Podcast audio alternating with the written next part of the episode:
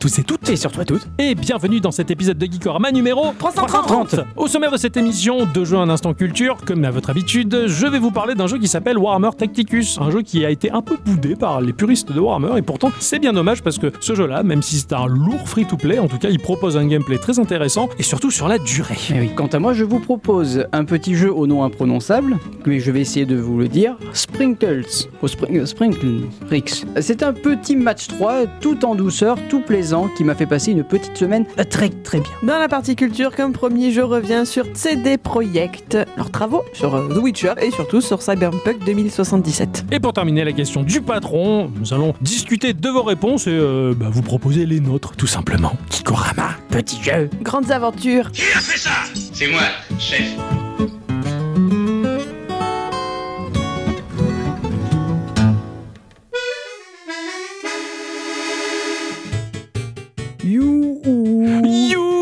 Tu me vois Ah oui, je te vois bien là. Je suis là-bas, Ah oui, je te vois. à 2 mètres. Ah oui. Coucou, Coucou, ouais. ça va Ah oui. Ouais. Alors, je, je suis tout rouge, je suis pas énervé, hein, c'est juste la lumière. Ah, c'est l'éclairage, d'accord. Moi, j'ai pensé que c'était une autre émotion Ah, hein, qui, qui ciblait des, des- des envies un peu particulières. des grands moments de motion. Ah oui, oui, tout à fait. Euh, mon cher Ixon, coucou. Et coucou. Coucou La bicyclette. Coucou. Ça va être un peu compliqué alors. J'ai pas de voix, les chutis. Ah oui, ah oui, effectivement, là ça va être. euh, Raconte-nous, qu'est-ce qui se passe? J'ai attrapé le rhume. Ah, Et Je voilà. veux pas le lâcher. hein. Non, ça va faire une semaine. Ça va faire une semaine que je suis influenceuse Fairvex. Dès les premiers symptômes, il faut faire vite, il faut faire vex. J'en peux plus. effectivement, oui, c'est c'est un peu compliqué. Alors, heureusement que moi je suis immunisé contre tout ça et donc je suis infirmier geek. Voilà, Ah oui. c'est ça. Tiens, prends les pilules de Docteur Mario. Ouais, C'est ma pauvre bicyclette. Ça va aller pour cette émission? Oui, je vais pas parler. Ok, c'est ouais, sympa. Bon, C'est- pratique pour une émission euh, tout à fait. à l'audio. Mon cher Ixon, Oui? quelle est donc cette semaine qui s'est écoulée? Quelle est donc cette semaine qui s'est écoulée? Eh bien écoute, la semaine s'est écoulée de façon euh, rapide et efficace. J'ai pas vu ma semaine passer. Oui, c'était très optimisé le temps. À, à peine eu le temps de tester mon jeu et de tester un peu euh, Metal Singer et c'est tout. Elle est passée à toute allure. On était lundi, je me suis levé, je me suis couché, on était vendredi quoi. C'est extraordinaire. Il a trouvé comment voyager dans le temps. Voilà, Grâce c'est ça. au C15. Ça s'appelle. Oui, c'est C'est ça. ça, c'est ça. Sans, euh, sans le C15 et, et sans rien du tout. Ça s'appelle le travail. C'est ça, et c'est particulièrement chiant, je suis entièrement d'accord. Quand on dit que c'est la santé, je crois pas. Non, c'est un mensonge pour nous Non. faire y aller. C'est pas la santé et ça rend pas libre, c'est faux. Non, non. Voilà, Bravo les références. on a les références que l'on a. T'as même pas fait des petits trucs geeks, donc à part euh, ce jeu qui risque de probablement popper comme ça dans Tout l'émission. à fait, Ouais. tout à fait. J'ai un peu flemmardisé en écoutant euh, Audible. Ouais, pareil. J'ai fini Sandman. Ouais. Je suis régalé. C'était bien. Ouais. Et là, je suis en train d'attaquer. J'ai connu ça par le biais d'une web série il y a presque 10 ans qui s'appelle Le Visiteur du Futur. Yes, oui, Voilà, que, qui, qui est terrible. c'est excellent. Là, il y a le film qui sort. Ouais. Et j'ai vu popper sur euh, Audible le, le livre audio D'accord, qui s'appelle. La Meute. Et c'est le mec qui joue, je crois, Renard. Chenapan Non, C'est le. ce que j'allais le- dire, mais j'ai pas les réflexes. Le, le Visiteur du Futur Oui, qui, oui. qui lit le, le- le bouquin. Donc c'est pas mal. Ah, C'est pas mal. ça, Et- j'aime beaucoup cet humour-là. C'est très drôle. Ouais, je sais, le c'est excellent. J'avais, aimé la, la web série à l'époque. C'est vrai qu'il y a le film qui va pas tarder. Ouais. C'est une bonne news, ça tient euh, avant les news d'ailleurs. Et, et d'ailleurs, il y a pas mal de personnes qui l'ont vu et qui ont dit qu'il était très bien. Ah, ah, excellent, tiens. Ouais. Une fois que j'irai voir quelque chose de visuel, euh, un film, Mm. ça, peut être, ça peut être sympa. De mon côté, euh, bah, j'ai essentiellement fait mon jeu de la semaine. Euh, Oh. Voilà, donc euh, pour ceux qui ont vu déjà le titre et la jaquette, oui, c'est un petit jeu. Ce petit jeu a pris énormément de place dans ma vie, donc essentiellement ça cette semaine, et pas grand chose d'autre en fait. Si j'ai voulu jouer à Carry On de nouveau. Et je me suis dit, chouette, je vais relancer une partie, mais il n'est plus dans le Game Pass, Ah, et donc merde. il faut, il faut le payer euh, 19 balles. Donc euh, je l'ai mis dans mes listes d'envie sur la Switch et la Xbox, et j'attends de voir quand est-ce que le, le prix descendra, parce que ce Ca- Carrion est vraiment excellent. J'ai eu une envie de Carrion euh, après avoir fini Metroid Dread, bien entendu, à C'est 100%. bien. Je me suis dit, je veux un autre Metroid, et euh, lui, il me parlait bien euh, en termes de Metroidvania, mais bon, alors voilà. Cela dit, bah, avec la venue d'iOS 16 euh, sur nos machines Andro- euh, Android, tout à fait. Bien Oh, bravo.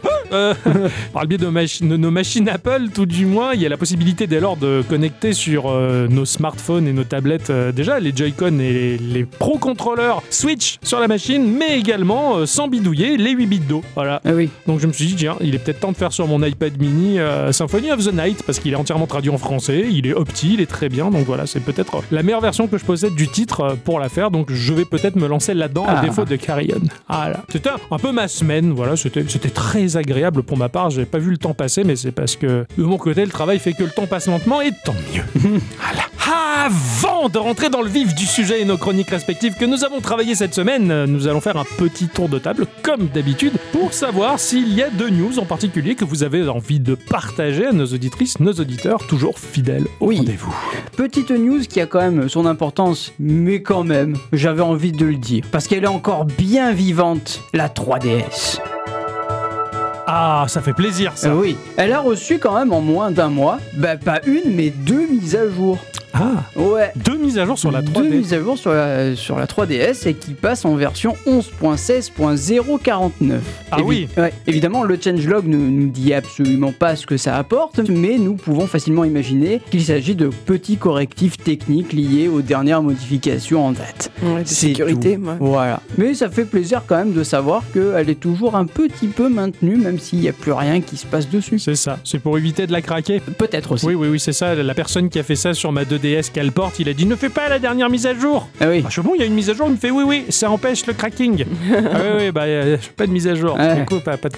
Voilà. Elle est toujours un peu vivante, C'est ça. quelque part. Toujours debout. Vous vous rappelez, la semaine dernière, je vous parlais des matos qui avaient fait un disque. Oui, tout à fait. Oui. Et ben là, je vous cause des chiens qui ont fait un podcast. Hein Ouais.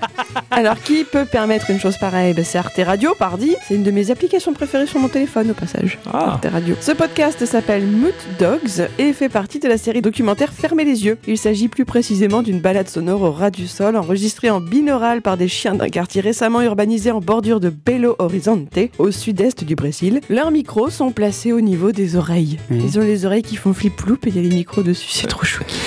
C'est pas possible. Connus sous le nom de Viralatas, retourneurs de poubelles, les chiens des rues du Brésil proposent une écoute de leur monde et de leur cohabitation avec les humains. On est avec eux alors qu'ils sont en train de fouiller dans les déchets pour dénicher quelque chose à manger, d'aboyer quand une moto passe ou de courir après les voitures qui envahissent leur territoire, etc. Ne vous inquiétez pas, il ne dure que 6 minutes, mais j'ai trouvé ça rigolo. Et donc, t'entends des bruits de toutous qui font leur vie. Ouais. Je suis quand même vachement curieux. Les micro-trottoirs de chiens, quoi. C'est ça, c'est ça. Alors, alors là, c'est pourquoi pas. hein. Eh ben oui. tout cas, tout, tout- tout est possible. Bon, je m'étonne pas. Une époque, j'avais acheté un mini disque parce que c'était à la mode et vu que ça faisait de la prise de son, bah, j'ai connecté un micro là-dessus et j'enregistrais tout et n'importe quoi. J'a- J'adore le son, j'ai toujours adoré ça. Et donc, bah, j'avais des, pistes où t'entendais la pluie sur les feuilles, euh, puis t'entendais la mer des fois, puis t'entendais les toutous qui aboyaient au loin, tu sais. le- On connaît bien celui-là. Ouais, ouais. Euh, donc voilà, bah, ça m'étonne pas, ça me choque pas trop en fait. Je suis un peu le mec choqué, genre quoi, mais en fait, non, non, je comprends. non, je je. J'ai vu un réel sur euh, Insta où tu avais un chien qui peignait. Oui, Ah oui, oui, oui. tu l'as partagé, Ah hallucinant. Il est tout chou en plus. Oui, hein. carrément. Et il a fait un truc pas mal. Hein. Oui. Il a fait une montagne, le soleil. Il et- dessine mieux que moi. C'est pas faux. Franchement, tu devrais faire ça. Tu te costumes en toutou, je te filme et, et tu fais un, un carnage parce que tu dessineras mieux que le chien, je suis sûr. Euh, non. Ah d'accord. Bon, bah, je vais me déguiser moi en, en clébard. Alors, Ouais. moi, je ferai le Saint な。Je vais vous parler du studio Stray Fow Studio qui propose le jeu The Wandering Village. C'est un jeu de gestion. Quelle est loin la période où je passais des heures sur un wallpaper dynamique vendu comme un jeu. hein bon, en cherchant un peu plus loin, l'harmonie de mon wallpaper était liée à un ensemble de paramètres qui, gérés de manière stratégique, faisaient en sorte que la vue aérienne d'une ville offrait un panorama sympa, hein, sans trop de délabrement ou de tags sur les murs. La vie d'adulte, le boulot font que bah, j'ai plutôt moins de place pour un jeu de gestion, malheureusement. Et pourtant, c'est pas faute d'avoir envie hein, de me pencher euh, sur certains. Malheureusement, bah, la complexité de ces titres déjà a été érodée par le business, hein, car plus c'est complexe, moins ça intéresse les masses, et donc bah, moins ça se vend. Et du coup, bah, on n'en fait pas beaucoup. Et pourtant, la demande elle est quand même super pressante de la part d'une niche assez importante qui veulent des vrais jeux de gestion, comme à l'époque des SimCity qui étaient bien pointus. J'ai cru à une époque que les jeux mobiles pourraient offrir une expérience complexe de gestion, mais la mécanique free-to-play a totalement brisé mes espoirs, malheureusement. Alors bah finalement, lorsque je craque un jeu PC pour jouer à ce ce genre de truc, bah en fait, je me lève toutes les 5 minutes, hein, parce que bah, faut que j'aille étendre le linge, il faut que j'aille passer le balai par ici, ramasser le vomi du chat, faire le repas. En fait, j'ai pas le temps. Tu vois, des jeux de gestion, c'est compliqué. C'est beau d'être Tony Micheli. C'est ça, c'est le prix à payer d'avoir pour idole Tony Micheli de Madame et Servie dans les années 80. Et pourtant, j'ai envie de jouer à The Wandering Village. Ce jeu offre une vision toute particulière de la gestion. On va développer notre petit village relativement primitif qui se situe sur le dos d'une immense créature qui fait sa vie. C'est un peu Xenoblade Chronicle qui aurait viré à la gestion. Ici, il faudra être attentif à l'osmose entre notre peuple, notre gestion et la créature sur laquelle on vit. C'est un peu comme aujourd'hui en quelque sorte si l'humanité devait considérer que le monde, bah en fait c'est une créature géante, hein, sauf que bah on prend le problème à l'envers en tentant de faire agir les moutons sans faire changer les mauvaises habitudes des bergers. Mais bon, ça c'est une autre.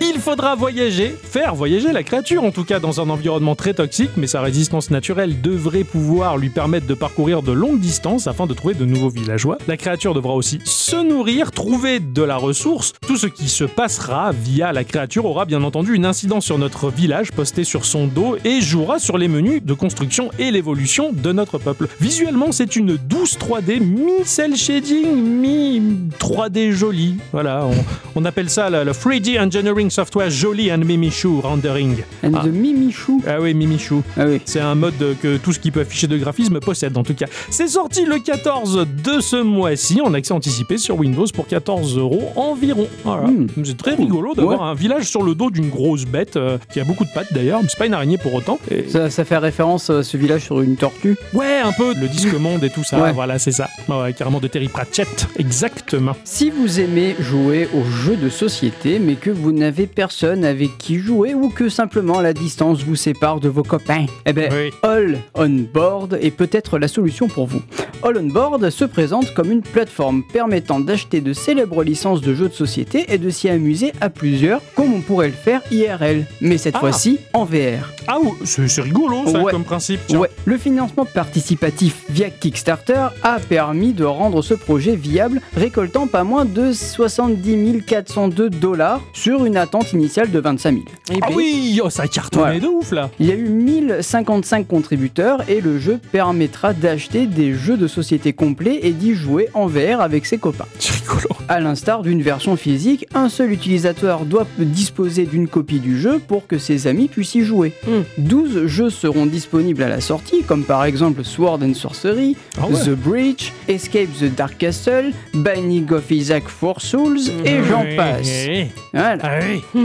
All On Board devrait prendre en charge Steam VR et MetaQuest et est également doté d'un solide outil de création permettant, comme son nom l'indique, de créer, de partager une bibliothèque de jeux de société, d'espaces de jeux et d'accessoires. Oui, on pourra aussi créer nos propres prototypes de jeux de société pour les faire tester à ses amis ou à une communauté. Ça c'est cool. Ah, ça c'est stylé. Carrément. Perso, j'ai très très hâte de tester. Pour l'heure, il n'y a rien sur une quelconque date de sortie. Ouais, d'accord. L'idée est super. Ouais, L'idée carrément. est vraiment très très chouette. ouais. carrément jouer aux jeux de société en VR avec des copains connectés, franchement, c'est une bonne idée. Ouais, c'est une bonne idée. Je trouve ça, ça, ça, ça donne un sens sympa à la VR parce qu'effectivement, bah, c'est pas le fait que t'as pas d'amis ou quoi, c'est que tes amis sont peut-être loin et que c'est compliqué de se rassembler. Bah là, au moins, tu, tu leur dis tiens, dépense 400 balles pour un casque et puis fais pas chier. oh, c'est le prix de l'aller-retour en train, merde. Ouais, mais euh, Non, un casque, Ouais, mais un aller-retour en train pour une multitude de parties plutôt que de faire des multitudes Oui. aller-retour, tu vois. Je troll. Sur les internets cette semaine, mon cœur a loupé un ou deux battements parce que je suis tombé sur un titre putaclic. Ah, Les Sims 5, Eh bien, je vous en parle.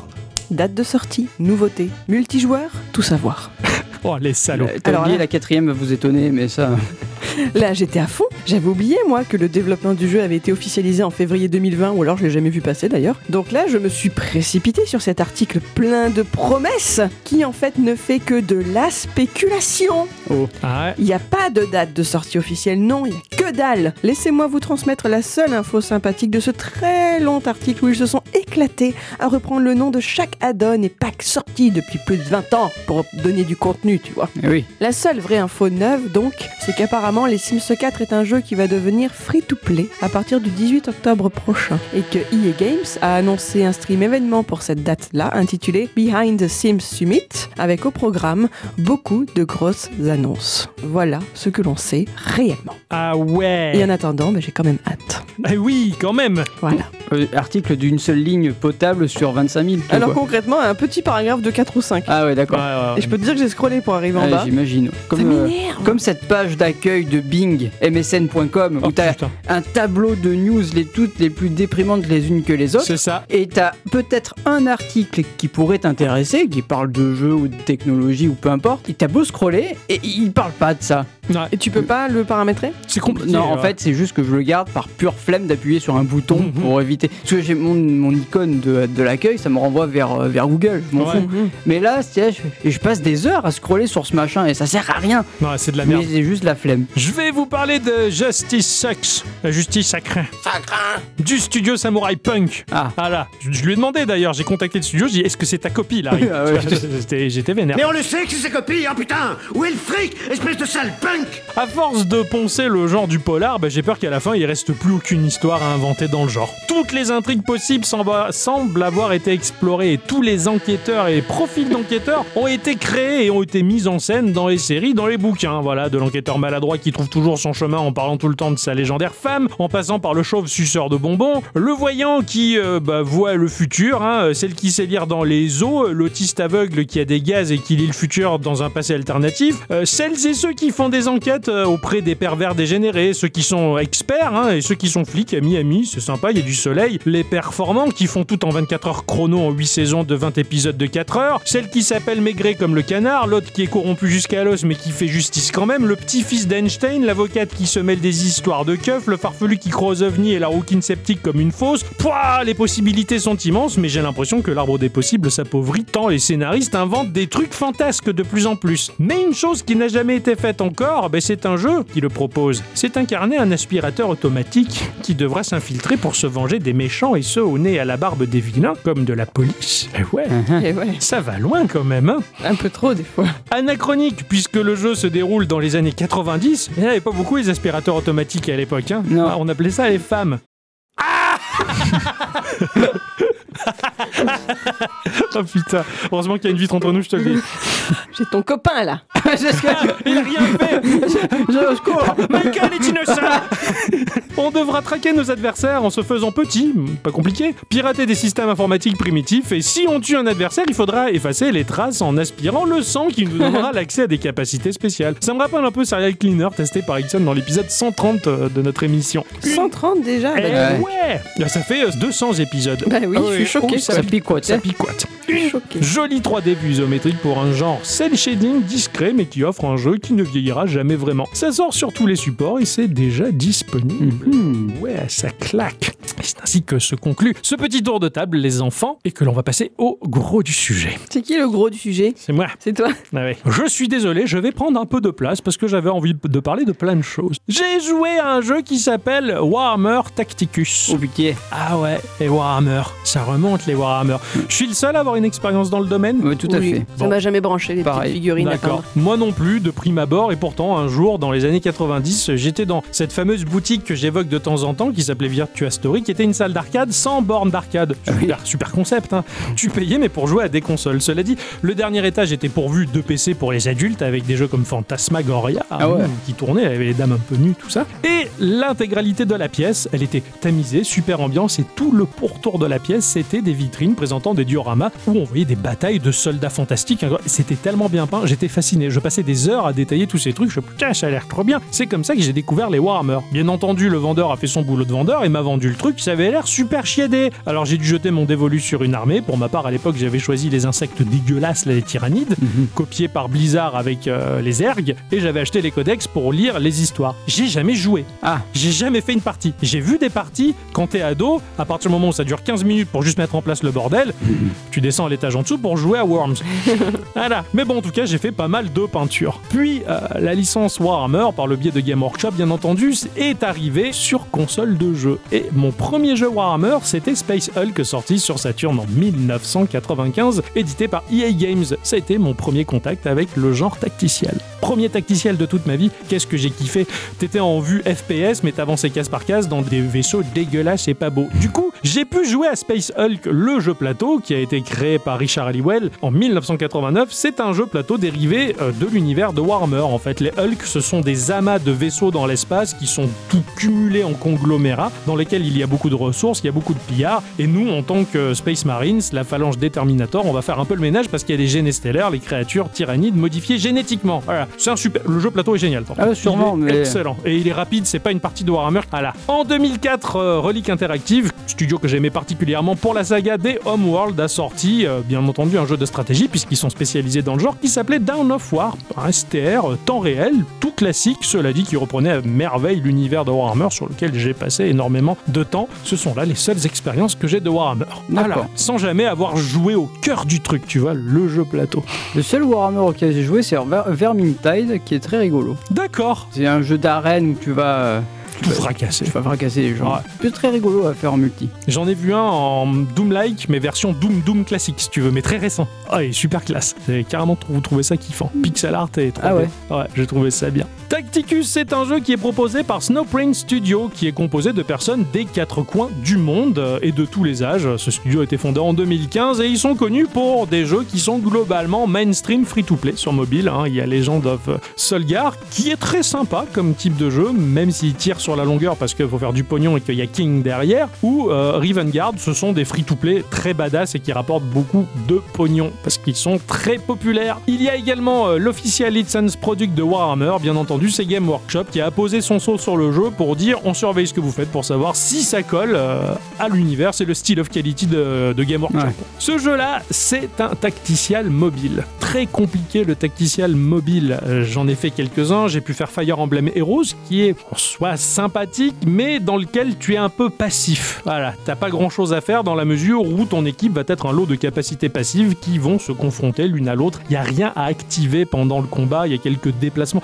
C'est très léger. La tactique, elle est très légère. Ce- Ça fait pas un mauvais jeu, mais à terme, je me suis un peu emmerdé. Alors, je m'étais pensé sur Langrisseur, qui lui, à contrario, est très complet. Pour moi, c'est le meilleur tacticiel mobile, mais il est tellement bon et tellement complet qu'il est très long. Une partie, ça peut jusqu'à durer une demi-heure quand même. Ouais. Et sur un format mobile, au final, eh ben, c'est long parce que tu as envie de te faire la petite partie vite fait, ça- Mm. ça correspond pas aux attentes. Du coup, je l'aime énormément, mais il demande tellement d'investissement que je me suis vite retiré au bout de quelques centaines d'heures de jeu.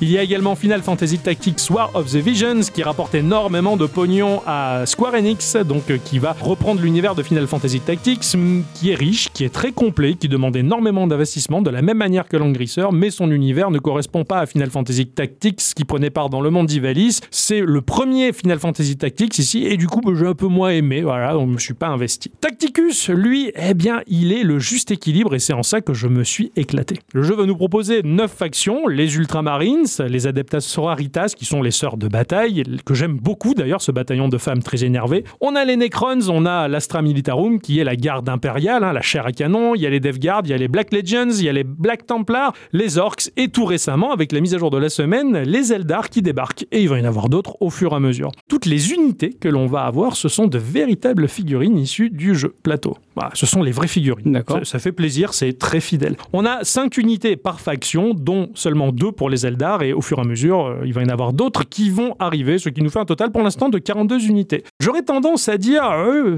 pas beaucoup d'unités pour un gacha occidental. Bah après, je me suis dit, c'est vrai que généralement, quand je me lance dans le gacha japonais où il y a 400 unités, tu vas en looter 50 et il faut les ausculter, les étudier, les- c'est long en fait. Mm. Et, tu, et le fun, il vient pas tout de suite. Là, t'en as pas beaucoup, t'en fais globalement vite le tour, tu comprends rapidement la stratégie et puis finalement, bah, tu joues plus vite que prévu. Et en fait, c'est ça qui m'a plu. Chaque unité va offrir son lot de caractéristiques, sa santé, son armure, ses dégâts, les dégâts qui sont compris entre moins 20 et plus 20% du montant des dégâts affichés, la portée du déplacement, ainsi que des sous-catégories de dégâts, hein, sachant si tu fais des dégâts physiques pour le CAC, ou alors si tu fais des dégâts à distance avec du bulk terre, le taux de critique, les dégâts perforants, les dégâts de feu qui vont cramer la case pendant un moment et si d'autres unités passent dessus, ça leur fait du malus, les dégâts de puissance et j'en passe, ils sont nombreux. Ce lot de caractéristiques va pouvoir être upgradé, bien entendu, par le biais de 6 objets équipés. Dans ce type de free-to-play, t'as deux manières d'augmenter les personnages et souvent c'est les gemmes. Tu sais, tu, tu mets une gemme dans ton personnage que tu peux level up la gemme au fur et à Ah mesure. oui, oui. Ici, non, c'est un lot de 6 objets, à savoir que tu peux looter ces objets dans les différentes strates du jeu, PVP, PVE. Quand tu as trouvé les 6 objets, les caractéristiques qui vont grimper avec ces 6 objets vont se figer.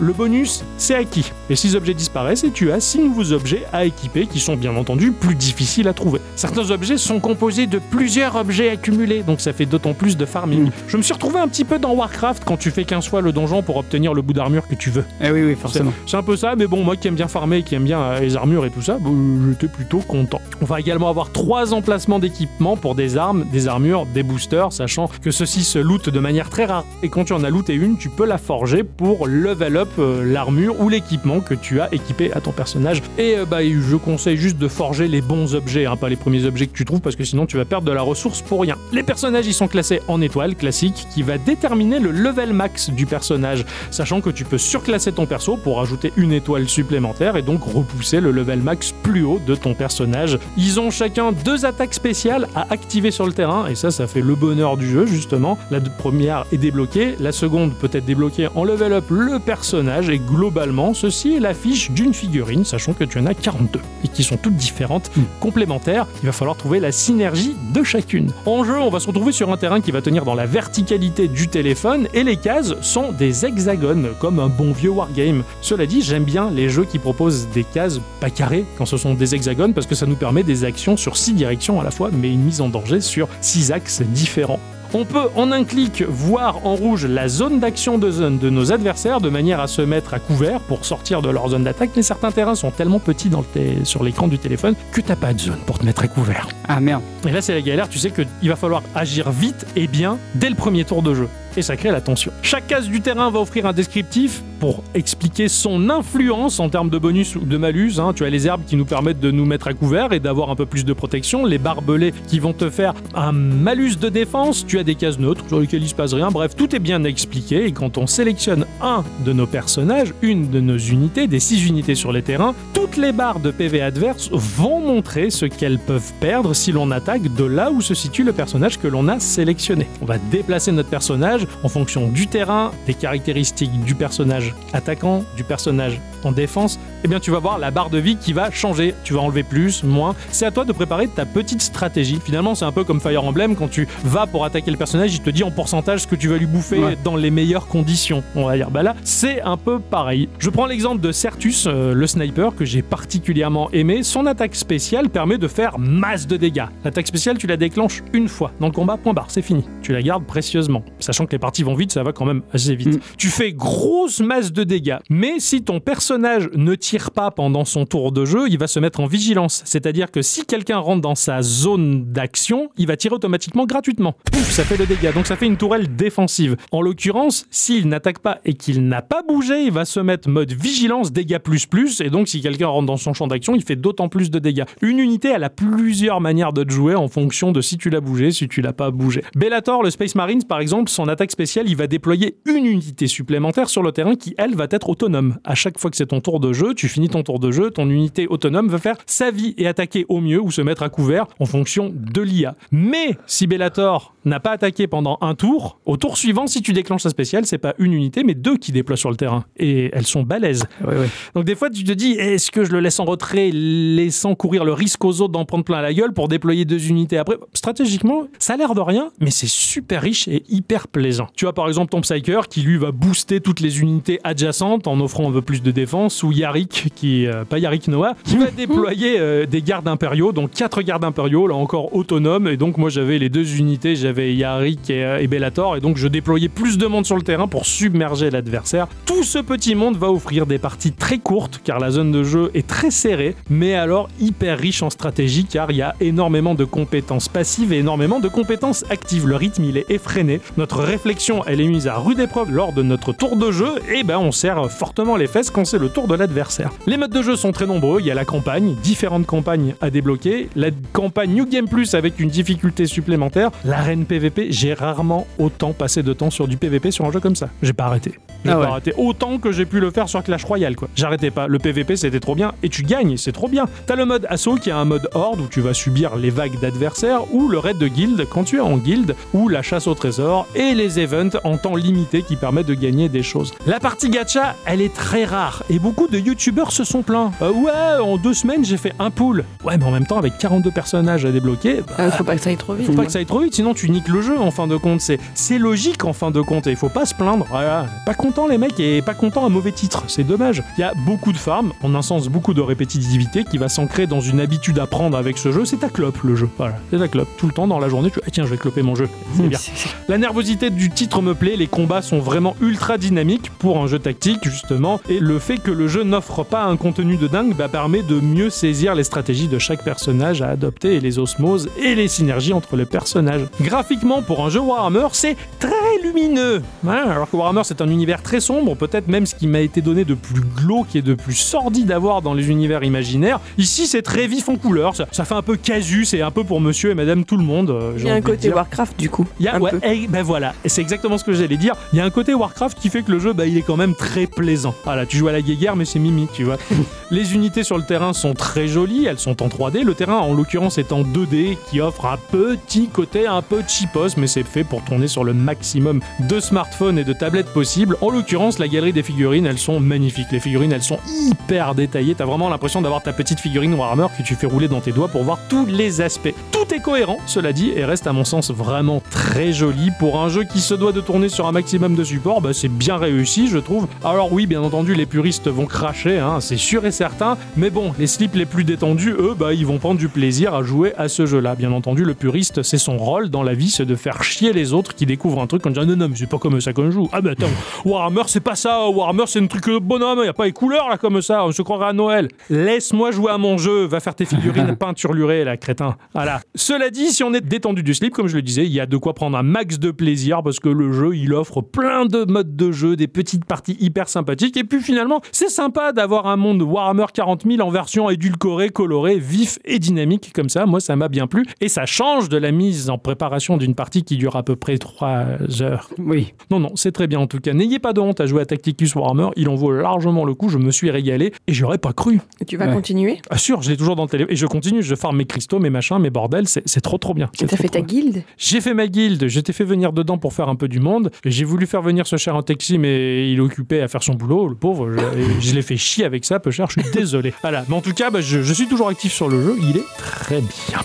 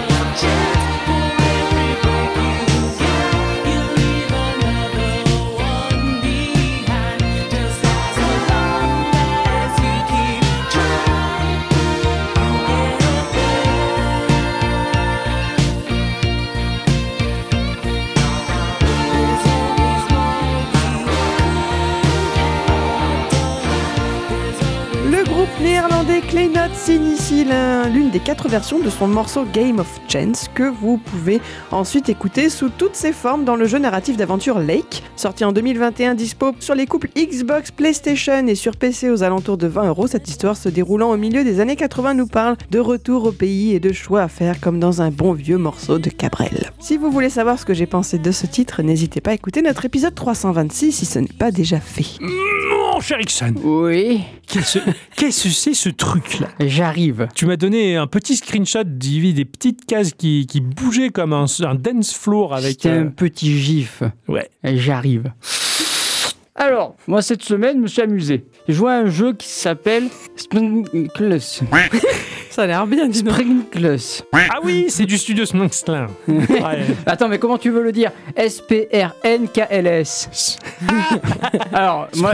Springsteen. Ils avaient plus de voyelles sur leur clavier. C'est ça. Les pauvres. Je sais Ouais. pas. Le jeu il est sorti uniquement sur iOS en free-to-play. Ok. C'est développé et édité par Frosty Pop, une euh, société fondée en 2014, basée à Vancouver, à Philadelphie et à Londres par un certain Faisal Sethi. Cette société a pour but de créer des jeux faciles à comprendre et à jouer et développe pour l'Apple Store, l'Apple Arcade et Netflix. Ce qui est étonnant, c'est que l'on n'a jamais parlé d'eux avant, car ils ont un catalogue de jeux assez sympa. Dernièrement, ils ont développé euh, pour Netflix un jeu, un puzzle narratif du nom de This A True Story, où l'on va devoir explorer des paysages peints à la main. Franchement, ça a l'air très joli. D'accord. Il en reste encore plein des studios méconnus. hein. Oui, carrément. Ah ouais. Et, et- et honnêtement, euh, elle dit peut-être que si t'aimes bien les jeux narratifs, celui-là pourrait peut-être te plaire. Je dis ça, je dis rien. Ouais, bah je, je, je réponds pour elle parce qu'elle se mouche. Saleté. Oh, c'était pas toi qui as répondu. oh bah ça alors Ah, ah, Je vais aller voir. Voilà. Alors, Sprinkles, Sprinkles est sans nul doute le jeu dont j'avais besoin moi cette semaine, hein, qui était très très très très très chargé. C'est un petit match 3 qui n'a l'air de rien, mais qui a provoqué chez moi cette sensation qui nous pousse à réappuyer sur le bouton jouer encore et encore et encore. Et d'essayer de battre son score, mais vraiment sans prise de tête, en mode larvasse sur un canapé, une chaise de bureau ou un cabinet. Ça, c'est un jeu pour les adultes. C'est- Ouais. C'est trop. C'est les adultes occupés. Il faut la dose, il faut la doserie de, de drogue. C'est un peu le, le, le- le sudoku du jour, quoi, oui, tu oui, oui, c'est ça, c'est ça, tout à fait. Ou le sutum euh, pour, Ouais, pour oui, ceux qui font exactement. le, le je le fais toujours ça. Alors comme je le disais, c'est un bon vieux match 3 décontracté et intelligent. Nous allons tenir notre téléphone à la verticale et on va avoir, euh, en commençant par le bas de l'écran, une grille de 5 cases de haut par 6 de long, remplie de couleurs. Il y a le vert, le bleu, le violet, le rouge et le jaune. Ok. Vers le milieu de l'écran, on va trouver bah, le meilleur record fait pour cette grille-là, avec le nombre de mouvements qu'il a, qui a été fait. Ok. Par exemple, tu peux avoir marqué 9, ça correspondra au meilleur nombre de mouvements pour cette grille-là. D'accord. Tu vas avoir aussi sur le côté des bonus activables en jeu, mais ne vous en faites pas, je vais tout expliquer. Au-dessus de ça, il va y avoir 5 cases avec les mêmes couleurs que sur le board, Ok. avec un nombre dedans. Donc tu peux avoir 5, 10, 15, 3, 1. Et en fait, ce sont le nombre de blocs qu'on va devoir exploser. Par exemple, tu vas devoir exploser 5 blocs rouges, 3 blocs bleus, euh, 10 de jaune. Enfin, voilà, c'est le nombre qu'il faudra. Voilà. Plus haut, tu vas avoir ton score final et le nombre de mouvements qu'il te reste. Ici, le but sera de faire matcher au minimum 3 fois la même couleur, que ce soit à la verticale ou à l'horizontale, en faisant glisser ton doigt sur bah, le board. Et ce qui est rigolo, c'est que ça va faire bouger toutes les autres couleurs. C'est un peu comme Puzzle and. Oui, tout à fait. C'est pas juste tu swipes deux tuiles en fait. Ouais. Tu prends ton élément et tu le fais glisser sur tout le terrain et ça intervertit la place avec. Oui, d'accord. C'est ça. Tu peux très bien faire matcher deux couleurs différentes. Euh, Par exemple, tu peux avoir trois rouges à la verticale et deux bleus à l'horizontale. Ça va matcher, ça va les faire disparaître. Tu peux en faire 4, 5, c'est selon comment tu arrives à disposer les cubes sur ton board. On devra ainsi faire descendre le nombre dans les cubes à 0. C'est en fait c'est assez simple à prendre en main, hein. c'est vraiment ce que voulait euh, le studio. C'est simple à prendre en main et, basique. Ouais, ouais. Ouais. Cela dit, quand le nombre arrive à zéro d'un cube, il disparaît purement et simplement. Non, tu as toujours la possibilité de faire disparaître ces blocs-là, mais par contre, ça va te faire descendre tes mouvements. Par exemple, tu as Ouais. 15 mouvements de disponibles. Si tu fais matcher quand même 3 rouges alors que tu n'as plus besoin de les faire éclater, tu descendras à 14. Ouais, Voilà. d'accord, assez chaud quand même, ouais. Le but, c'est de faire descendre le maximum les chiffres dans un nombre de mouvements minimum. Euh, putain, mais c'est fou ça. Ouais. C'est deux mécaniques euh, distinctes de ce genre de jeu qui ont été fusionnées tout bonnement. Ouais, c'est ça. Ouais, c'est marrant ça. Alors au début ça paraît d'être assez simple, hein. tu Ouais. as un petit nombre à faire disparaître, euh, voilà, c'est- c'est c'est cool. Très progressif, Voilà. ouais. Mais voilà, mais au plus tu vas grimper dans les niveaux et au plus ça devient compliqué car tu as ton nombre de mouvements qui va être limité et en plus de ça tu vas avoir un nombre de blocs à faire disparaître qui va augmenter elle aussi. Mais alors attention, il n'y a aucune minuterie pour nous gêner. D'accord. Tu le as tout le ouais, temps ouais. possible pour bien réfléchir et pour faire le maximum de score. Le but initial du jeu, c'est ça. C'est de faire du score. Quand tu as fini euh, bah, ta partie, tu as euh, ton nombre total de score qui va être multiplié par le nombre de déplacements qui va rester. Admettons ton score initial est de 500, il te reste 3 déplacements, ton score final sera de 1500. Et en fait, on se prend vite au jeu, j'ai envie de dire. Au plus t'es là, au plus t'as envie de dire putain, euh, en fait, j'aurais pu faire un mouvement de moins et du coup euh, réussir à avoir un peu de score en plus. Pour nous aider à, faire ça, tu vas avoir des bonus. Alors, tu as le bonus de la bombe, hein, tu vas cliquer une fois dessus, ils vont te dire bah, vas-y, choisis une couleur que tu veux faire disparaître, mais elle va pas disparaître pour de bon. Et en fait, ça va te faire décompter un nombre de cases que tu dois faire disparaître. Par exemple, ça va te faire euh, sur 10, ça va t'en enlever 5. Après, Et tu le sais à l'avance ou pas? Non, Ah, c'est surprise. ouais. Ah ouais, chaud. Voilà, bah après c'est plus ou moins le même nombre, mais j'ai jamais trop compté. Je sais que ça m'a fait disparaître un bon paquet de. Ça m'a sauvé la vie surtout. Ouais, d'accord. Ce que Mais, j'allais euh, dire, ouais, ouais, c'est clair. Et puis voilà. après, ça a l'air d'être une optimisation. Puisque tu as le temps de réfléchir, il y a ce côté tactique, en fait, où tu vas optimiser au max tes mouvements. Ouais, c'est ça. C'est marrant ça. Exactement. Et le deuxième bonus que tu vas avoir, en fait, c'est un truc qui va remélanger les, les couleurs qui sont sur le board. Ouais, ok. Voilà, ça peut te faire réapparaître des couleurs. Par exemple, t'avais que deux violets sur le board, ça va te- t'en mettre 4 ou 5, tu vois. Ouais. Par exemple, ça c'est le redéploiement des cartes. Tu pourras pas les, les utiliser à volonté ces bonus. Tu en as 3 de disponibles euh, à chaque partie et ça, ça va se recharger un peu comme à la manière d'un free-to-play. Ouais, d'accord. De toute façon, le jeu est gratuit, donc oui. Ah ouais? Oui, oui, il est. Pardon. Parce qu'en fait, le jeu il est pas gratuit à 100%. Tu as des pubs et tu peux faire disparaître ces pubs là Ouais. pour 1,99€. Ok. Il y a aussi deux modes de jeu qui sont euh, pas écrits à l'écran. En haut de ton écran, dans les angles, tu vas avoir deux petites flèches dans les angles. Et en cliquant sur euh, la flèche de gauche, tu vas changer de, de, de mode de jeu. D'accord, ok.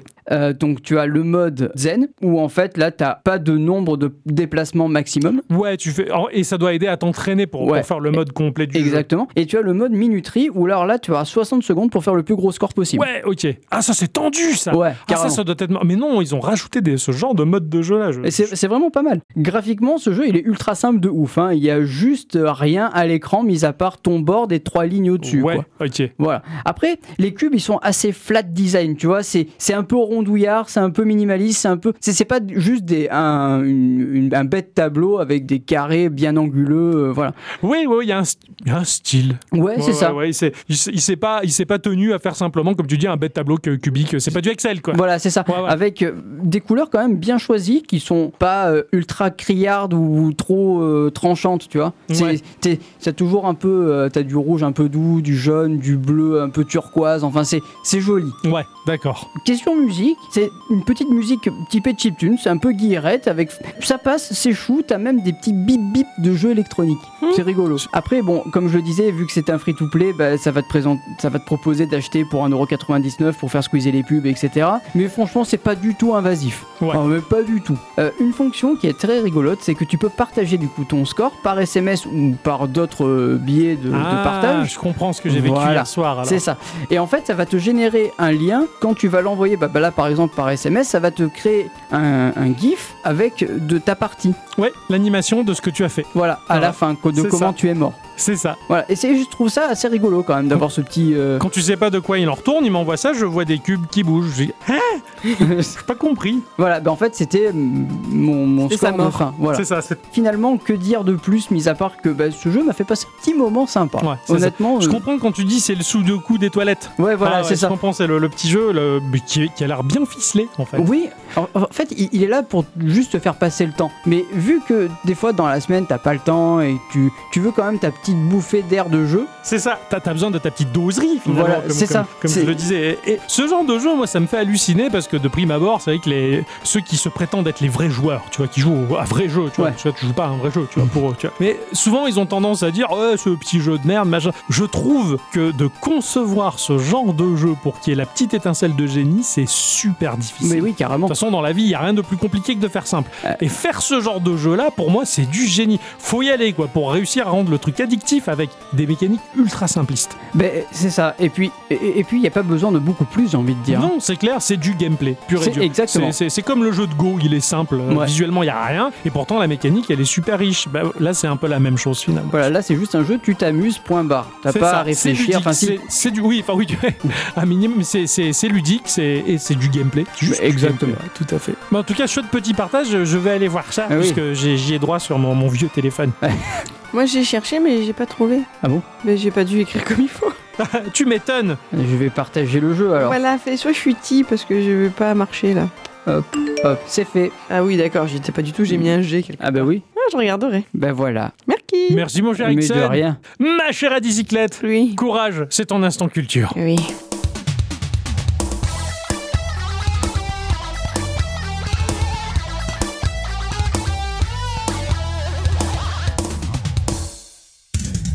Mes chers amis, cette semaine, nous allons, oui, bien sûr, reprendre là où nous nous étions arrêtés la semaine dernière. Donc, je fais un bref résumé. Nous avions évoqué la carrière de Mike Pondsmith, un américain friand de jeux de rôle papier-crayon et de science-fiction qui, dans les années 80-90, a créé Night City. Et tout son contexte, je parle du jeu de rôle Cyberpunk. C'est ce jeu qui a ensuite inspiré au studio CD Projekt leur titre dernier né, Cyberpunk 2077. Nous allons donc nous attaquer maintenant à ce côté-là de l'histoire et nous repartons pour ce faire en 1994.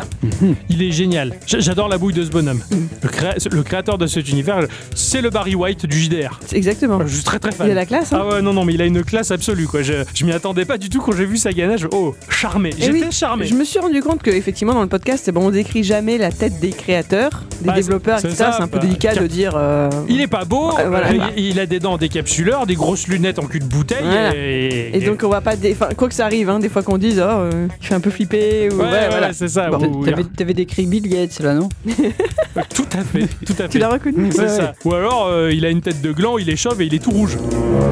Balmer Exactement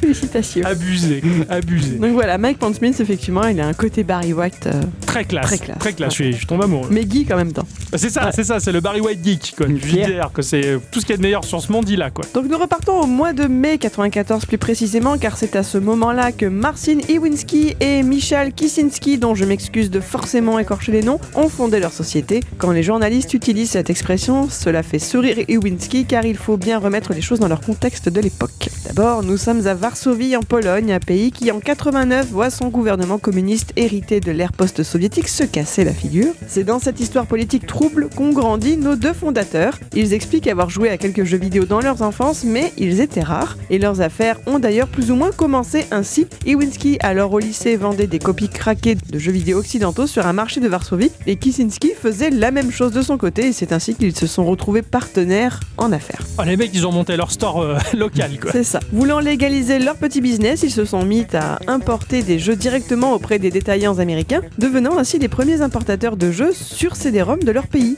Et devenant, et devenant ainsi une véritable entreprise entre guillemets lorsque la Pologne s'est officiellement tournée vers une économie de marché. Avec seulement l'équivalent de 2000 dollars en poche, les deux amis ont utilisé l'appartement d'un ami en guise de bureau, histoire de s'épargner le coût d'un loyer. Ils sont gavés. Comment ont-ils pu commencer à faire leur beurre? Eh bien simplement en profitant de cette espèce de vide juridique laissé après le communisme. Les lois polonaises en guise de protection des droits d'auteur étaient plus que laxistes, et les sociétés occidentales de jeux vidéo s'en contrecarraient la nouille du marché polonais, qui d'ailleurs au passage était assez sauvage au départ, hein. il n'y avait aucune chaîne de vente au détail en capacité de vendre des jeux vidéo, donc ils les vendaient eux à des magasins familiaux, genre l'épicier du coin qui débarquait avec sa vieille Volkswagen, remplissait le coffre de jeux et allait ensuite revendre ça dans sa boutique. Mais non, Je quoi. grossis le trait à peine, hein, franchement. hein. C'est au fur et à mesure de leurs efforts que CD Projekt, que l'on prononce d'ailleurs CD Projekt, s'est aperçu que de plus en plus de Polonais voulaient jouer à des jeux vidéo, mais des jeux en polonais. Ah, oh, compliqué ça. Leur société est alors la première du pays à se lancer dans la localisation polonaise des jeux vidéo, en travaillant directement avec des entreprises occidentales, en engageant des acteurs polonais célèbres pour refaire des dialogues parlés dans les jeux, etc. Le père d'un des deux fondateurs travaillait dans le cinéma. Ah, ça Donc ça a bien, aussi pu ça, permettre ouais, ouais. euh, d'engager des gens, voilà. Donc au départ, bien sûr, les ventes sont timides, hein, les jeux ne partent qu'à quelques centaines d'exemplaires de ci de là, jusqu'à leur premier succès. Un de ces jeux qu'il distribue partira lui à plusieurs milliers d'exemplaires. On est alors en 96 et le héros dont il est question est un des persos brefs du petit Ixon, 7 ans à l'époque. Banning of Isaac. Chemise à fleurs. Mèche en l'air au-dessus du front. Tintin. Et m'endormir dans les entrailles d'un rhinocéros. Ah oui, elles ont tué Tout à fait. Ah ouais. Oh. C'est ça. C'est leur premier succès. J'ai vu Luke Skywalker quand il ouvre la bête et qu'il se met au chaud dedans dans l'Empire contre-attaque. Ah ouais. Je me suis dit, attends, non, il a pas la mèche en l'air. Et Il je n'a pas de chemise à fleurs. Et je pense pas que c'était un rhinocéros. C'est ensuite avec l'éditeur de jeux Interplay que nos deux Polonais ont noué une relation toute particulière, faisant ainsi connaissance avec les studios de développement que ces derniers chapeautaient, à assister à des événements du milieu, etc. Ils rencontrent alors Ray, Musica et Greg, euh, comment tu dis ça, Zetchuk, les fondateurs du studio BioWare. Ah, Eh ben alors ah bah, Non, euh, sans déconner. Hein Je vous en ai parlé pourtant dans notre épisode 195, hein Ah oui. Ah oui, je m'en souviens, mais je voulais laisser parler Ixon. Mm. Ah oui, moi aussi, je conseillais. enfin, Ah voilà. oui, ouais, Ah, voilà. c'était toutes ces politesses là. Ah oui, ne on me est laissez trop pas poli. parler moi, c'est tout. Alors qu'est-ce qu'ils font à ce moment-là, ces deux-là? Ils s'amusent. Ils ont créé un RPG fort populaire. Tout à fait, exactement. Qui est un putain de bon RPG qui a marqué son époque. Oui, Incroyable. Ça, Banning of c'est le Isaac. C'est le moins qu'on puisse dire, mais pas ça, non? Tout à fait, c'est- c'était des, des grosses portes dedans. Ah bah oui, Elles étaient très dures les, les portes. nacht. Baldur's Gate. tout à fait, bravo. Baldur's Gate. Que nos deux sujets du jour euh, leur proposent de localiser en Pologne. Sympa. Voilà, BioWare accepte à une seule condition, c'est à eux de s'occuper de tout. Hein, ouais. Démerdez-vous les mecs. Ah, vous voulez le polonais bah, Faites-vous la Les soupe. Polonais. euh. Alors ça leur a pris 6 mois de boulot et là où un bon jeu en Pologne se vendait entre 1000 ou 2000 unités, ben leur Baldur's Gate s'est vendu le premier jour à 18 000 exemplaires. Ah ouais, quand même. Oh, Voilà. le carton quoi. Donc ils ont dû louer un entrepôt pour stocker les copies du jeu. Et puisque ça a été un succès, ils ont voulu se lancer directement dans la suite Dark Alliance qui était alors en cours de développement. Yes. Problème. Interplay est en train de se casser la figure. Ils appellent leurs copains polonais pour leur dire de tout laisser tomber que de toute façon personne pourra les payer. Mais CDPR, comme on peut aussi les appeler pour aller plus vite, bah, ils avaient pas trop mal avancé de leur côté, alors que faire? Eh bien ils se sont rappelés d'une de leurs lectures, le fameux livre d'Andrzej Sapkowski, très populaire en Pologne, que l'on a traduit chez nous par le sorceleur. Ah oui. Les droits de franchise de ce livre avaient déjà été vendus en 97 à la Metropolis Software, qui avait produit une version jouable d'un premier chapitre laissé ensuite à l'abandon. CDPR rachète les droits en 2002. Ils ont ça entre les mains, et là ils se disent mais comment on fait pour développer un jeu de zéro ou presque Ah bah, maintenant Putain, ah, c'est difficile. Allez, on ouvre le bloc-notes. Alors ils créent un studio de développement, le CD Projekt Red SPZOO, et ils en confient les rênes à un certain Sébastien Zielinski dans la ville de Lodz. Ils créent une première démo d'un jeu de rôle à la perspective descendante un peu à la Diablo, qu'ils qualifient ensuite de merde. D'accord. Voilà, aucun éditeur n'en veut, le bureau de Lodz ferme ses portes, le personnel est rapatrié à Varsovie à part Zelensky qui quitte l'entreprise. Ils mettent ensuite deux ans à organiser leur production, et heureusement, ils reçoivent un coup de pouce de BioWare. D'une part, ces derniers leur offrent un espace sur leur stand à l'E3 de 2004, Oh, très chouette. sympa. C'est pas sympa, franchement carrément. et en plus, ils leur concèdent sous licence leur moteur de jeu à Aurora. Oh, classe. À partir de là, ils sont lancés. L'équipe originale composée de 15 pèlerins grimpe à 100 personnes pour un coût de 20 millions de złoteux. C'est la monnaie polonaise. Ouais, Ah tout à ouais. fait. J'ai écouté beaucoup comment on disait. Parce que c'est écrit zlotis. Ah non, pas du tout. Le is se prononce e en polonais. ma- Maintenant que je te l'ai dit, c'est sûr que c'est facile. Ah mais non. T'aurais dû me le demander, je le savais. Ah, rien, Ah, rien à voir avec Zlotis Redin. non, non, pas du tout. Ni Super- ton body, il est pas ready. non. Ah, Super merde. artiste polonais. Ah oui. Zlotis Redding, ouais. Ah oui, oui, il, il- il a chanté. Euh... Flotuske. Oui. Ah, j'adore ce morceau. ouais. oui, moi aussi. Flotuske. Britiski. Britiski. Ouais, ouais, ouais, pareil.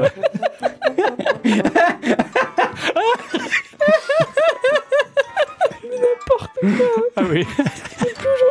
Ah, bravo. hein. Alors Atari accepte de les éditer et voilà, après 5 ans de développement, The Witcher est prêt à trouver son public à l'international. Et ils se sont directement mis à bosser sur les suites. Entre-temps, deux choses. La première, c'est une petite aparté mais non des moindres, CD Projekt est aussi à l'origine d'un autre projet important pour la communauté vidéoludique qui sera fondé en 2008. Une idée de ce que c'est, mon cher Ixon Mhm.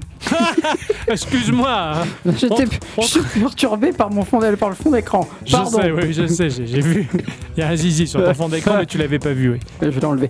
Oui, CD Projekt, ils ont fait un truc oui, en 2008. oui, Un projet important pour la communauté vidéoludique. oui. Qu'est-ce que c'est? Euh, Lui, je lui ai dit hier, je peux pas, il peut pas Je peux dire. te donner un indice sur, tes- sur tes écrans. 2008, un projet, ça, ça a été abouti Ah oui, oui, Ah oui, oui. oui, oui. c'est très très bien. Euh, était Wish- très content de le, l'avoir. le Wisher 3 Non, non, non, ah non, non, ah non, 2011 au moins non. Et encore, c'est peut-être le 2 2011. euh, Je sais pas. Ah bah bravo. J'étais très hein. content. Je te donne un indice. J'ai les bonbons qui collent au papier. Le grand détournement Non. Après, qu'est-ce La, qu'il la dit classe américaine. Ouais, qu'est-ce qu'il dit après Ah putain. Bah, bah, bah, J'ai les bonbons qui collent au papier. J'ai envie d'aller au GOG. Ah oui, GOG Ah oui, GOG, oui. Eh ben pourtant, j'en ai parlé dans notre épisode 147. Hein. Ah oui, oui, oui, euh, Hein les DRM, tout ça, euh, Voilà. c'est pas bien. Ah oui, c'est vrai, ils sont avec eux. Eh Ben, c'est eux qui l'ont fait. Bah surtout. ouais, ouais, voilà, en fait. Hein, en fait, voilà. hein. Oh, oh. Bon, je vais pas rabâcher, hein. passons au deuxième point qui n'est pas flatteur pour notre pays. Ah. Et oui, la France a mis son grain de sel dans le rouage à peu près bien huilé des Polonais. CDPR a voulu porter The Witcher sur console et s'est rapproché pour cela du studio Widescreen Games qui s'est plaint d'être pas assez nombreux, d'être mal payé, de pas avoir assez de temps, voilà. Camarade Donc selon Iwinski, ceux-ci étaient pourtant payés plus que leur propre personnel.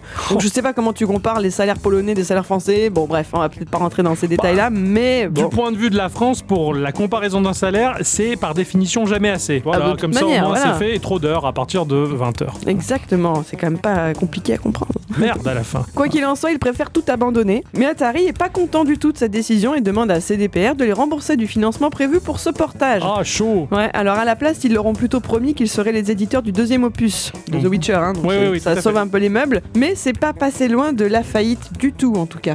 Ah, ils Yeah. ont failli crever là. Vive la France. Je passe rapido presto. Vous savez d'ores et déjà que Geralt le Beau rencontrera le succès dans sa version 2 et sa version 3, ce qui permet à CDPR en 2016 de rappeler que depuis 2012, il travaille sur un nouveau projet à sortir entre 2017 et 2021. C'est bien Cyberpunk que les joueurs attendent alors avec grande impatience. Entre ça et la sortie sur Netflix du Sorceleur, le studio est devenu l'acteur incontournable de la scène vidéoludique européenne, dépassant même Ubisoft. Ah bah oui, tout à fait. Et, c'est... et ils l'ont pas volé, hein. franchement, bravo, hein. ils méritent. Ah, complètement. On avait commencé à évoquer Cyberpunk 2077 la semaine dernière, donc, mais faisons-le un peu mieux maintenant. Pour rappel, la trame scénaristique prend place en 2077 à Night City, mégapole futuriste dont le contexte est, oh comme c'est curieux, cyberpunk et dystopique.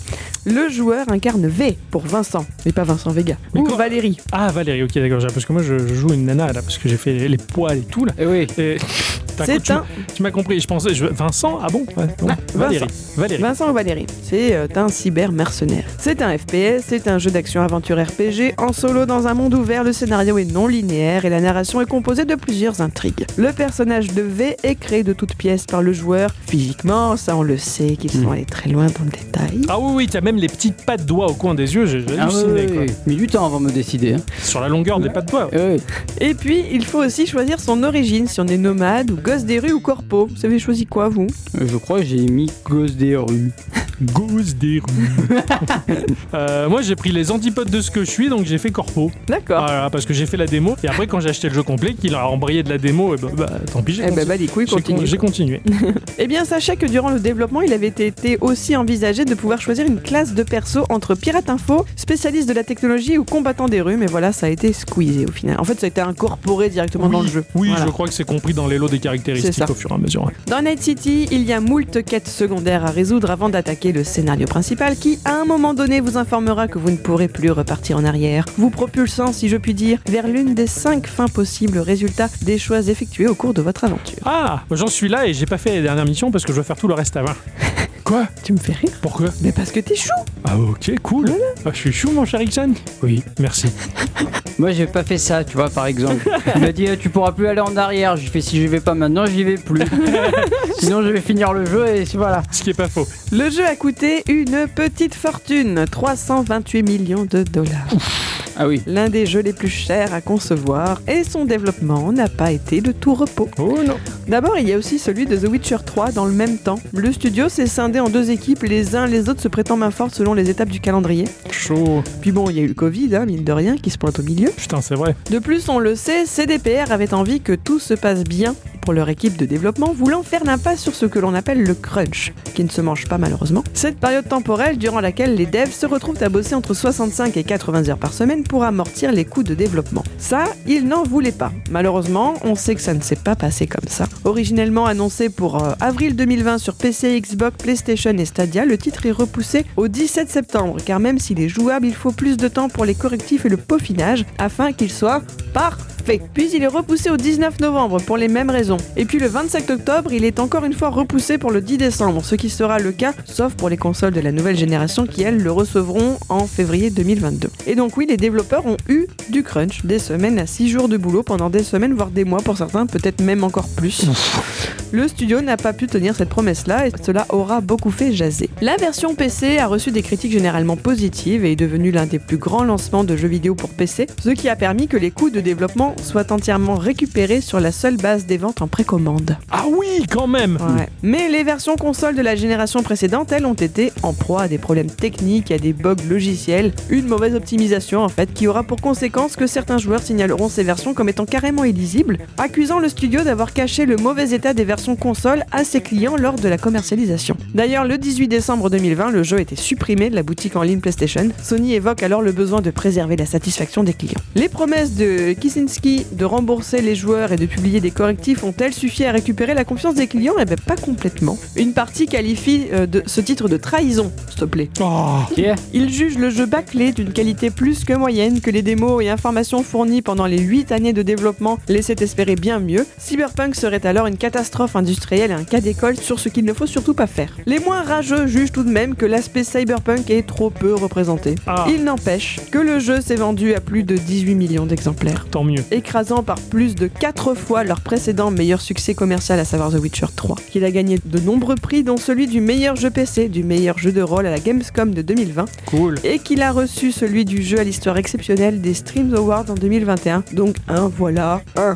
Ça fait plaisir. Ça me rassure pour eux. Ils le Eh, méritent largement. Très honnêtement, pour avoir fait son jeu, euh, ce jeu-là à sa sortie, euh, et pour l'avoir fini aussi, et pour y avoir passé un bon gros Oui. moment. Toi, tu l'as eu à la sortie sur PC direct. Ouais, ouais. Et alors honnêtement, bah, je l'ai fait tourner à fond. J'ai jamais eu. Ah si, j'ai eu des problèmes, j'ai eu quelques bugs, mais c'est. Enfin, c'est c'est un jeu qui sort et quel jeu n'a pas de bug à sa sortie C'est ça. Et puis, j'ai vu des streamers, des mecs sur YouTube ou quoi, faire un scandale parce qu'à un moment, ils marchent, t'as la texture du trottoir qui se chevauche avec une autre ex- texture et ça clignote. Et là, le mec, il s'arrête, il fait c'est intolérable. Je, je sais pas, il faut peut-être l'envoyer faire un stage en cancérologie pendant deux semaines pour qu'il revienne et qu'il dise pardon de texture qui se chevauche, c'est pas la fin du monde. Ouais, Franchement, je suis outré de ces joueurs qui ont finalement créé la mauvaise réputation du jeu parce que, bah, parce qu'en fait, c'est des chochottes quoi. Parce qu'il y a deux textures qui se chevauchent, ils sont pas bien, ils font un malaise, les types. Oh, Euh, sur- surtout sur l'entièreté de la map. c'est ça. Après, c'est vrai qu'ils auraient peut-être pu aller un peu plus loin dans le concept. Dans Witcher, ils sont allés un peu, ils sont allés vachement loin jusqu'à aller incorporer vraiment le côté où euh, tu vas dans n'importe quelle taverne, tu peux avoir un, un réconfort féminin. Tu vois ce que je veux dire? Ouais. Là, là, il y a, il y a deux pauvres nanas qui, qui, qui se baladent et c'est tout. Il y a vraiment un côté. Non, mais c'est con. Mais, Non, mais c'est rigolo. Non, non, mais c'est con. Mais dans, dans, dans, dans The Witcher, tu pouvais très bien te taper un délire où euh, Geralt il fait que ça. Tu vois, par exemple. il devient par 12 heures. Ouais, non, mais Il a la compétence à plus 12. non, mais t'es pas obligé Oui, de, oui. vraiment faire que, enfin, de, de faire ton histoire. Disons qu'il n'y avait pas beaucoup d'interaction sociale Voilà. en dehors de- du scénario des quêtes. Ouais, d'accord, je vois ce que tu veux dire. Voilà, Alors que dans, dans The Witcher, c'était un Oui. peu plus poussé. Ça. Ouais, ouais, ça c'est c'est pas faux, c'est vrai. Ça apporte un côté plus immersif, je suppose. Ouais. ouais. Mm. Le, pour moi, le gros souci de, de Cyberpunk, si j'ose parler de gros souci, mais c'est un souci qui est inhérent, pour ma part en tout cas, euh, à tous ces gros jeux, c'est que ils se veulent ultra réalistes, mais en fin de compte, te revient en travers de la gueule le gameplay qui est très euh, jeu vidéo. l'aspect jeu vidéo, parce qu'on peut pas aller au-delà de ce qu'il est, du gameplay ou quoi, il, il va casser, on va dire, ce qui se veut réaliste. Donc ça, ça crée une scission pour moi. Après, c'est loin d'être un mauvais jeu, on va dire, mais c'est ultra réaliste, machin. Et là, bon, bah, euh, tu te retrouves dans un FPS. ah, ouais. C'est vrai que l'aspect personnalisation a été poussé à son paroxysme, presque. Ouais. Et puis en fait, tu vois jamais ton perso. Ça c'est vrai, c'est dommage, ouais, ouais. Sauf quand tu montes dans un véhicule ou que t'es sur une moto, tu passes à la troisième personne, mais bon, ouais, c'est. Après, au-delà de ça, alors moi j'ai joué avec le patch, je l'ai découvert par le biais du patch quand il, a, quand il y a eu le gros patch qui a, qui a amené Cyberpunk à ce qui devait être à sa sortie, en tout cas. Donc à partir de là, j'ai fait la démo, je me suis régalé sur Bah Series oui. X, je me suis éclaté et, et j'ai chopé le jeu. En plus, il était en promo à ce moment-là, quoi. Il était à 35 balles ou quoi. Je me suis dit, Ouais. non, mais enfin, je faut être fou pour passer à côté de ça. Et, et je suis à quasiment 80, oui, je suis à 80 heures de jeu, on va dire. Donc c'est pour dire, je me suis quand même régalé. Pour moi, ça reste un RPG occidental dont les mécaniques elles sont euh, sous-jacentes, on va dire, à l'histoire. Donc on n'est pas du tout dans le JRPG où tu, tu, tu joues qu'avec des mécaniques. Donc c'est très différent. Ça me frustre un peu, mais c'est pas pour autant que ça a gâché mon plaisir. L'histoire est super cool. Enfin, les quêtes secondaires, comme d'habitude, le fait le pro, comme fait CD Projekt, c'est excellent. Des fois, je, je me pomme. Je sais même plus si je suis dans la quête principale, secondaire, qu'est-ce Ouais. qui se passe. Ça, ça va dans tous les sens. Et non, je- globalement, le plaisir de jeu était là. Je me suis vraiment beaucoup régalé sur ce titre-là. Là, il y, a il y a un DLC qui sort là, Yes, déjà, il y a une- avec une nouvelle faction et tout. c'est ça. Il y a une grosse mise à jour gratuite qui est sortie récemment, qui rajoute un peu des armes, du contenu, tout ça. Et apparemment, ils du multi aussi. Ouais. Ah, peut-être, je sais pas. ouais, ils ont l'intention de, de faire continuer à vivre leur jeu en Mm. tout cas et, et tant mieux non non parce que c'est- dommage le jeu a été bâché à, à mauvais titre oui il est sorti un peu tôt parce qu'il y a eu la pression des éditeurs aussi tu vois non mais il y a des délais machin tout ça ils sont ils sont chiants Et j'espère juste que les éditeurs, ils auront la possibilité. Enfin, vu qu'avec The Witcher 4 qui est prévu là Ouais. et qu'ils ont commencé le développement, j'espère qu'ils vont pas. euh, réitérer, ouais. ouais, ouais, c'est ça. Mais bon, après, euh, ceux qui tiennent la finance, ils sont toujours très très chi- Mm. chiants. Mais bon, globalement, si, si je dois, si je dois regarder la balance, il y a plus de plaisir de jeu que, que, que d'inconvénients. Oui, mais en l'occurrence, j'ai eu encore quelques bugs, mais alors je les ai quasiment pas, pas vus. Quoi. Enfin, je m'en fous. C'est un truc, euh, je, je m'en tape. Enfin, en tout cas, on, on pourrait en parler des heures. On pourrait consacrer une émission à Cyberpunk, petit jeu indépendant. Ouais, tout petit. Sympathique. Mais pas moi. En tout cas, merci ma chère Adicyclette. Toi, ce jeu, il t'a pas attiré plus que ça, non? Oh non. ah non, pas du tout. hein. De toute façon, aucun jeu ne t'attire, donc c'est pas Ouais. compliqué. Voilà. C'est au pas- moins, c'est réglé. Il n'y a pas de Tetromino et il n'y a pas de Tom Nook. Voilà. Aucun Euh, intérêt. C'est bon. Eh bien, avant de se séparer, on va faire un petit tour dans la section de la question qu'a posé le patron sur les réseaux sociaux. Il devait avoir les boules. Le patron a posé la question Rage Time Activate, Activated. Allez-y, c'est le moment. Contre qui, contre quoi vous voulez pousser un coup de gueule là chez vous Nous avons Louraki qui sur Twitter, lui, a dit euh, Pay to win euh, dans les jeux payants. Bonjour EA. Eh oui, il a raison. Ça, c'est, ça c'est, c'est pas faux. Ça, je, je pense à Battlefront, le scandale qu'il avait fait, je crois que pour débloquer l'intégralité du truc, il fallait mettre euh, presque 10 000 euros, quoi. Pour avoir le... Alors que t'avais payé ton jeu, quoi, s'il te plaît. Eh oui. Ça, c'est vrai que c'est un, c'est un peu abusif quand même. C'est vraiment très, très beaucoup abusif, même. Complètement. Je, je comprends. Nous avons Aegis sur Twitter qui nous dit le- les jeux avec DRM ou euh, sous licence payée au prix fort. Même un jeu acheté en physique et soumis au mage, moi je veux avoir la propriété du jeu, digital ou matériel. OSEF. Vive GOG, vive itch.io, vive la vie hors réseau, la vie en autarcie et à poil, Son Scald surtout. Apple ouais. Hitson, hein Bon Ah bah ouais. allez, j'y vais. Bah, ça, c'est, vrai. Fermez les yeux. Ça. Il en pense quoi de ce qu'il dit, mon cher Hitson Mais je suis assez d'accord, hein, les- Ouais. les DRM c'est caca. Je suis d'accord aussi, c'est pas cool Voilà, de, de je- verrouiller les résume, hein. jeux. Ouais, ouais, c'est ouais, l'intention qu'il y a derrière, c'est juste de faire du flouze en fait. Ben c'est, pas, oui. c'est pas de protéger. euh, Non, mais mais au- au-delà de ça, si, si jamais demain, par exemple, tu achètes un jeu sur Steam qui euh, que Steam ferme, bah t'as plus ton jeu. C'est ça, et tu peux plus rien en faire. Ouais, Et tu peux pas, par exemple, sur GOG, tu peux très bien mettre tes, clés, tes, tes jeux sur clé ou sur un disque dur C'est ça, externe, c'est ça, tu peux pas, ouais, ouais, t'a- t'achètes ton jeu, tu crois qu'il t'appartient, mais en fait non, il t'appartient tant que la boutique est ouverte. C'est ça. Voilà, l'enseigne elle ferme, t'as plus rien. Ça c'est vraiment, vraiment pas cool. Donc je suis entièrement d'accord avec lui aussi, je, je partage. Et Ixon à poil Euh, oui, fermez les yeux. Nous avons Xboto qui sur Discord nous dit les jeux de combat type Street Fighter où avant tu avais tous les combattants et que maintenant avec une sorte de saison pass, il te rajoute 2-3 combats tous les 6 mois moyennant finance. Je trouve ça abusé juste pour faire de l'argent en plus, voilà, pas content. Bon alors? Il est pas content. Il est pas content. Eh ouais, mais il a raison, hein. Euh, lui aussi il a raison finalement. Eh oui, Eh, dis donc, euh, ils étaient pas nombreux à râler. Il y avait que. c'est vrai. Et c'est bien, ça m'a fait, ça m'a fait plaisir Ouais. finalement. Bon, finalement, ils ont pas tant râlé que ça. Vous avez des, des trucs, vous, à dire? Il y a un truc, je les ai pas contents. là. Ouais, moi j'ai les microbes. Alors moi j'en aurais bien deux, mais euh, la, la première c'est euh, sur les gens qui râlent parce que le jeu est reporté. Déjà, On est d'accord. voilà. Voilà. Ça c'est un fait établi. Si le jeu est reporté, c'est pour notre bien, donc on râle pas. Exactement. On se. C'est compris ou c'est pas compris? Euh, non, mais je suis d'accord, j'ai envie de leur dire, je, te tais, couché. Ouais, dit. Le jeu, il est reporté, c'est pour qu'il te plaise plus. Et la deuxième c'est euh, sur euh, les éditeurs qui mettent la pression aux développeurs. Ah ouais. Voilà.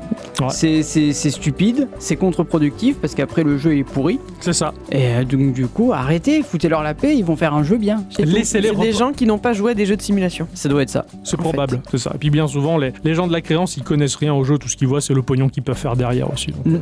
euh, c'est triste un peu. Toi, ma chère bicyclette, t'as t'as la, ra- la râlerie Non. Non, t'as pas envie de râler, toi? Non. Non. Bah non. Bah, c'est bien ça. Désolé. Moi, de mon côté, bah oui, je, un peu comme Ixon, j'ai tendance à, à être exaspéré de voir ces, ces- ces amas de joueurs qui, qui râlent pour râler. Il y, a- il y avait des conférences, il y a eu euh, le Tokyo Game Show, machin. Il il- il y a quelqu'un qui balançait Ah, la Switch, c'est un Minitel. Ta gueule, va mourir. C'est ces gens qui râlent, on dit Ah, ben ça c'est pas beau. Mais non, ça te plaît pas, mais arrête de casser le délire des autres. Et tu vois, et j'ai vu des, des gens dans les streams ou quoi qui s'énervent sur ceux qui sont contents. Ouais. Oh, il y a ça qui sort. Mais t'es con, pourquoi t'aimes ça Parce que le jeu il est nul, machin. C'est incroyable. Alors, majoritairement, c'est des gamins. C'est souvent des, Oui, souvent oui. des minots qui, qui font ça. Et c'est vraiment le, le fléau d'Internet. Euh, je- C'est Pour moi, c'est le fléau d'Internet. Moi, je, je suis le premier concerné. Regarde, j'attends bah, Zelda euh, Tears of Kingdom depuis, Yes. euh, depuis qu'ils l'ont annoncé. Ouais. Bon, je suis à fond. Bon, ils l'ont reporté. J'étais deg, mais je me suis dit bon, c'est qu'ils ont besoin de plus de Eh temps ouais. pour qu'il soit vachement bien. Bah oui. Et je suis sûr que ça va être un carton. Ah oui, je suis entièrement d'accord. voilà, c'est tout. C'est ça.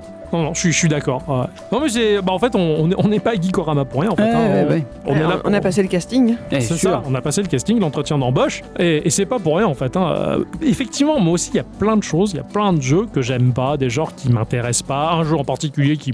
Mais je veux pas le dire. Et je vais pas le dire dans notre émission, je peux dire, ah, j'ai vu ça, c'est nul, machin. Non, non, non, non, non, c'est nul pour moi, mais peut-être que toi, tu vas kiffer, et de. de pourrir ton jeu, tu vois, c'est comme si je venais à ton mariage, ouh, c'est nul, le mariage c'est nul, c'est pour les cons, machin. Mais non, ta gueule, quoi, ça te plaît pas à toi, mais va pas gâcher le bonheur des autres. Bah, c'est un peu ça qui se passe sur internet, et je trouve qu'il y a beaucoup trop d'énergie de la part des gens qui est investie dans ce côté négatif, quoi. Franchement, après, la vertu c'est plus compliqué, c'est plus dur d'être positif, et c'est plus facile de râler, et c'est dommage, c'est dommage que ça pourrisse un peu, un peu internet, voilà. Donc, euh, Oui, et puis surtout qu'en plus, tu vas râler sur un truc qui est même pas encore sorti, sur un truc qui tu as même pas mis la main dessus. C'est clair, exactement. Et comme tu le dis toi si bien, à partir du moment où tu poses les mains sur la manette, c'est là que tu te rends compte vraiment si ça peut te plaire ou pas. Exactement. Et, et c'est souvent le cas, moi aussi, je suis le premier des fois à voir un truc, je suis non mais ça, ça va pas me plaire, je mets les mains dessus, c'est génial. Ou des fois l'inversement, oh j'ai hâte de jouer à Fall Guys, en fait c'est une sombre merde ce jeu. Mais tu sais, c'est un peu comme un plat. Tu le vois arriver, Hum, ça a l'air bon, et en fait, ça a un goût de merde. Voilà, Ou alors il y a des trucs qui ça a l'air d'être de, la, merde, mais tu le c'est goûtes, délicieux. oh, c'est délicieux. Voilà, voyez la vie comme de la bouffe. Ouais, tu peux être fier de toi. Je... S'il n'y avait pas une vitre entre nous, bien plus que je t'embrasserais. là. Ouais, oui, fais des bisous. Ouais, c'est ainsi que se conclut cette émission. En tout cas, les Oui. enfants, on dit merci à tous et toutes. Surtout à toutes. d'avoir déjà participé par le biais de la question du patron. On verra si la prochaine sera un peu plus positive. Ouais. Mais en tout cas, merci à tous et toutes également de nous écouter, hein, d'être Ah oui, toujours présents et, Toujours debout. et puis toujours debout. C'est la rentrée, voilà, on est à fond les ballons. Et euh, puis voilà, bah, j'ai envie de dire, on se retrouve à la semaine prochaine. Ah alors. oui, Ah oui. bah oui, ça c'est une bonne idée. Ça. Des bisous Des de loin. oublis, hein, et pas des da. Des oublis, mais pas des da. Des zoubis, de la déda, c'est une chanson polonaise, ça, tu Oui, sais, comme des flutus. Ah oui, ah oui, c'est vrai qu'après il fait. Cluche. Ouais, Ouais, c'est ah ouais, ouais. j'adore.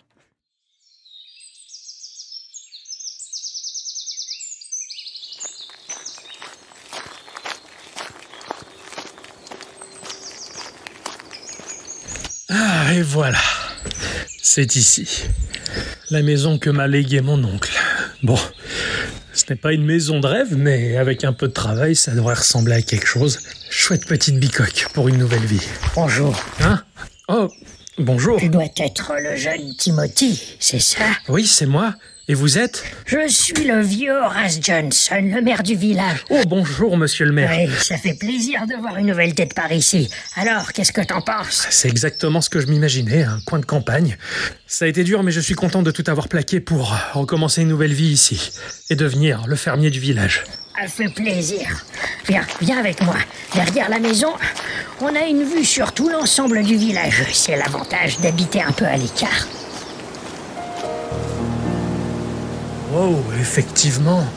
Ah, la vue est magnifique. Oui, hein Bienvenue dans le village de la rosée des étoiles magiques. Ah, quoi? C'est C'est le nom du village. c'est le nom du village? Avoue que ça en jette, hein Ouais. Alors là, tu peux voir la place du village. Là, c'est la mairie. Là, tu vois les commerces. hein. Il y a une pharmacie. Il y a aussi le pépiniériste. Et il y a un commerce général. Il attend justement que tu renfloues ses stocks en cultivant des fruits et des légumes. Ah, génial. Et là, tu peux voir le bar et toutes les petites maisons des habitants que tu connaîtras bientôt. On n'est pas si nombreux. Ah, bah, c'est super. Là, tu as la mine. Ah bon, il y a une mine? Oui, il va falloir que tu y ailles pour extraire du minerai. Quoi? Oui, extraire du minerai pour le donner au forgeron afin qu'il te fabrique des outils pour ta ferme. Tiens, d'ailleurs, voici quelques codex pour avoir quelques outils à fabriquer. Hein Euh, Quoi? Ensuite, là-bas, tu as la forêt de Malcombe. La forêt est tentée. Le scénario veut que je te dise qu'il faut pas y aller, mais pas vu, pas pris. Euh, La forêt hantée Oui, il y a une tour de sorcier et il te donnera ce qu'il faut pour faire de l'alchimie. Mais pour débuter, tiens, voici quelques codex que tu pourras potasser. Merci. euh, mais enfin, Ah, avec ça, tu quoi peux débuter ton aventure. Mais je voulais pas d'une aventure, moi je voulais simplement être agriculteur dans une petite ferme. Ah bah oui, mais comme les villes, la campagne, ça évolue. Et maintenant, c'est comme ça. T'as pas vu les derniers Nintendo Direct? C'est farming et crafting. Euh, ok. Bien. Je te laisse potasser la documentation et je te revois demain. Euh, bon courage, Timothy.